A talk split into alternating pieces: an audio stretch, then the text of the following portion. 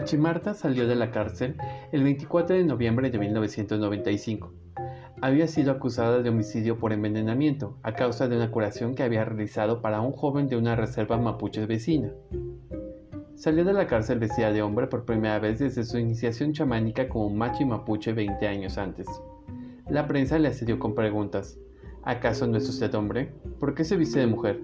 ¿Estuvo haciendo brujerías? A lo que Marta replicó. Dios me hizo así y me dio el nombre de Marta cuando me convertí en machi.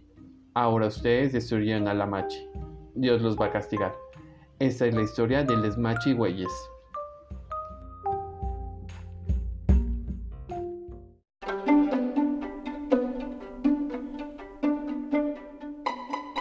Esto es Memoria del Arco Iris, un espacio para la historia LGBTTIQA.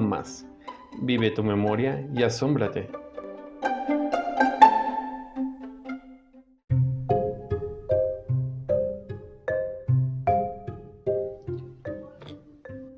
Pese que no hay evidencia sobre uniones de parejas del mismo sexo en la nación mapuche chilena, se sabe de la existencia de hombres homosexuales que permanecían solteros y eran aceptados como tales por toda la comunidad, pudiendo incluso ejercer el cargo de machi o chamanes, al ser reconocidos como personas con dos almas.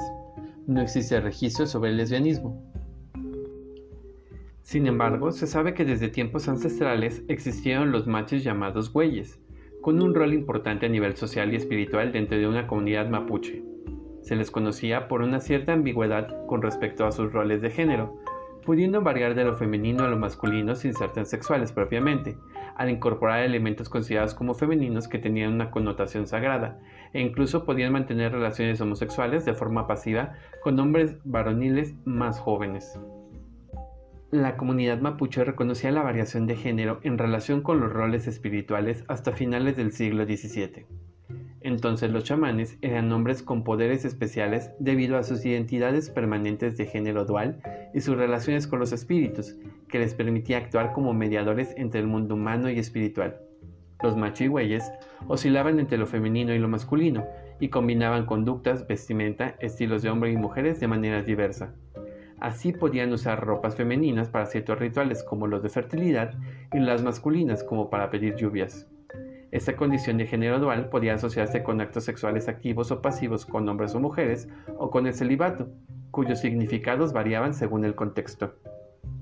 De acuerdo al historiador y etnólogo Tomás Guevara, los jóvenes mapuche que practicaban actos homosexuales siendo solteros nunca ocultaban estos actos, al no ser perseguidos ni condenados social o penalmente por ello, sino que era visto como algo natural si dicha práctica era con el machi huelle, ellos sentían temor de que si lo mantenían oculto como secreto, una vez casados serían castigados por un ente superior y tendrían hijos con graves problemas de salud.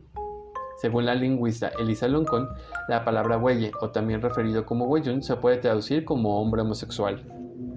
No obstante, debido al eurocentrismo y sesgo religioso de los historiadores que registraron a estos personajes, es difícil de precisar con exactitud las conductas de los chamanes, debido a que las narraciones iban acompañadas con descalificativos acorde a la moral del imperio español, quienes consideraban muchas de ellas como perversiones demonizadas y actos paganos. La comunidad mapuche contemporánea no ha revivido el rol de los machihueye, a diferencia de sus pares indígenas norteamericanos, quienes se agruparon bajo el término dos espíritus para reemplazar al despectivo verdache. Lamentablemente hoy en día los mapuches ya no legitiman a los géneros variantes de los machihueye, y en su vida diaria las y los machis se ven obligados a identificarse con el género que la sociedad dominante asocia con su sexo. La tradición mapuche de los machihueyes fue borrada y demonizada por los conquistadores españoles y la religión cristiana. La institucionalidad impuesta castigaba con la muerte la homosexualidad, sodomía en ese tiempo, y no aceptaba las conductas afeminadas. Con el tiempo, su mismo pueblo olvidaría a las machigüeyes, incluso desconociendo su rol histórico. Así sucedió con Machimarta, quien al salir de la cárcel debido a la falsa acusación de envenenamiento, perdió su prestigio como sacerdotisa. Su esposo de nombre Miguel la abandonó. Su propia comunidad la segregó y le amenazó con violarla y matarla. Con el paso de los años, Marta se exilió de su comunidad tratando de olvidar aquel trago amargo que vivió cuando fue expuesta.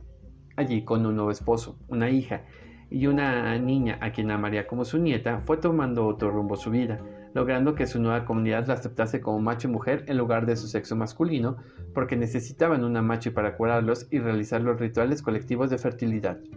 No obstante, los chismes sobre el sexo y la sexualidad de Machimarta persisten a sus espaldas. Episodio inspirado en el texto El hombre mapuche que se convirtió en mujer chamán, individualidad, transgresión de género y normas culturales en pugna, de Ana Mariela Basigualupo.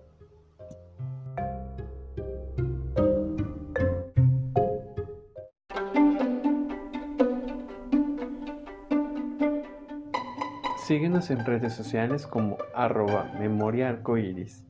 Memoria del arcoiris. Vive tu memoria y asómbrate.